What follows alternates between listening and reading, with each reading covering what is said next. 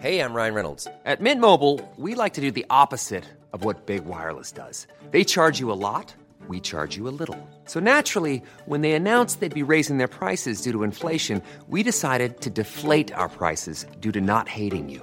That's right. We're cutting the price of Mint Unlimited from $30 a month to just $15 a month. Give it a try at mintmobile.com slash switch. $45 upfront for three months plus taxes and fees. Promo rate for new customers for limited time. Unlimited more than 40 gigabytes per month. Slows. Full terms at mintmobile.com. Bonjour, dans cet épisode, je vais vous expliquer pourquoi les managers doivent oser défendre leur équipe. Je suis Gaël Châtelain-Berry, bienvenue sur mon podcast Happy Work, le podcast francophone audio le plus écouté sur le bien-être au travail. Alors, pourquoi vouloir parler des managers qui doivent défendre leur équipe? Eh bien, parce que tout cela est lié à quelque chose de très très important, le courage managérial. Et oui, être un manager, ce n'est pas toujours dire oui à sa propre hiérarchie, ce n'est pas toujours se laisser faire, ne pas toujours être, entre guillemets, gentil. Il faut savoir être à côté de son équipe pour les bons et les moins bons moments.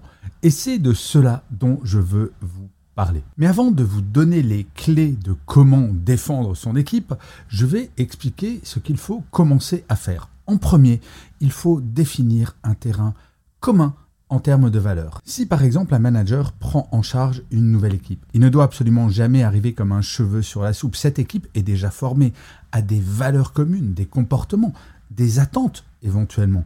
Eh bien, le manager doit humblement comprendre ces valeurs afin de définir un terreau commun qui va permettre de faire une bonne relation de confiance entre lui ou elle et son équipe. Comment cela se fait-il? Eh bien tout simplement en parlant.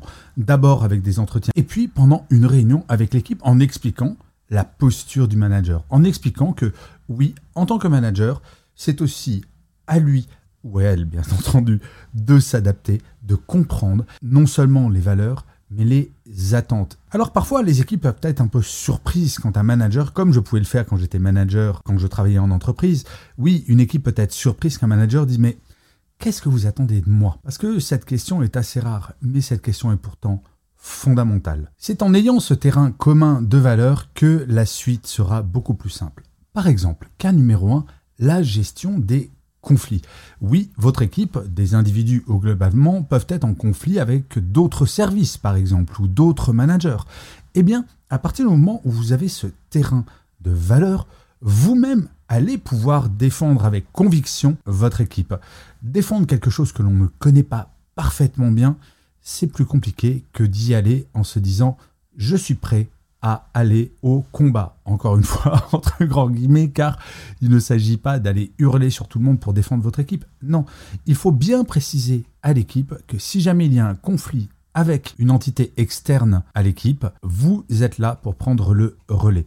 C'est un de mes patrons qui m'avait expliqué qu'un manager doit agir comme un parapluie, de protéger son équipe.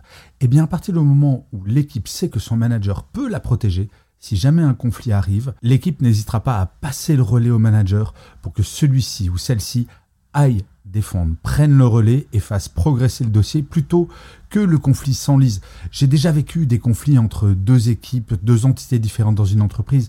Il n'y a rien de plus complexe, ça devient un conflit larvé. Au final, on ne sait plus trop pourquoi il y a un conflit, mais cela met une extrêmement mauvaise ambiance. L'idée du manager qui intervient dans un conflit, ce n'est pas de dire mon équipe a forcément raison, c'est juste de résoudre le conflit. Oui, c'est extrêmement important de préciser cela. Le principe de défendre son équipe n'est pas un principe guerrier, mais au contraire, il faut agir avec diplomatie, avec intelligence et avec mesure. Mais défendre son équipe, c'est également pour les aspects positifs. Et oui, combien de managers se sont attribués les succès de son équipe sans dire que c'est grâce à l'équipe s'il y a un succès? J'ai toujours adoré ce que disait un de mes patrons quand j'étais chez TF1. Un bon manager sait mettre dans la lumière son équipe en cas de succès et sait prendre la responsabilité de ses échecs. Eh bien, mettre dans la lumière son équipe en cas de succès, c'est dire publiquement que la responsabilité du succès revient à l'équipe et savoir se mettre en retrait. Oui, un manager doit savoir faire preuve d'humilité s'il veut que son équipe soit extrêmement impliquée. Et cela peut passer par des choses informelles, comme pendant une réunion dire bravo à l'équipe pour tel et tel point, mais cela peut être également formel. Par exemple, faire un email à sa propre hiérarchie en mettant en copie son équipe pour la féliciter. Tout est question de construction de la confiance. Je le dis souvent, la confiance est la plus importante. Ce n'est pas la confiance que le manager accorde à son équipe, mais l'inverse, la confiance que l'équipe accorde à son manager. C'est comme cela que l'équipe sera embarquée et qu'il sera beaucoup plus simple pour un manager de l'emmener vers là où il ou elle souhaite. Sans confiance, on ne peut rien construire. Et la confiance, on le sait bien, cela se base sur des éléments concrets. Alors, il s'agit également, bien entendu, de soutenir l'équipe en cas de difficulté. Je me rappellerai toujours de l'un de mes patrons qui était venu me voir alors que je dirigeais une équipe commerciale et nous n'avions pas atteint les objectifs. Je m'attendais à me faire exploser littéralement parce que on était très en retard. Mais là, pas du tout. Ce boss-là est venu me voir en disant, écoute Gaël, t'as pas atteint les objectifs avec ton équipe, comment est-ce qu'on peut faire pour y arriver? Comment est-ce que l'on fait pour corriger le tir et que cela ne se reproduise plus?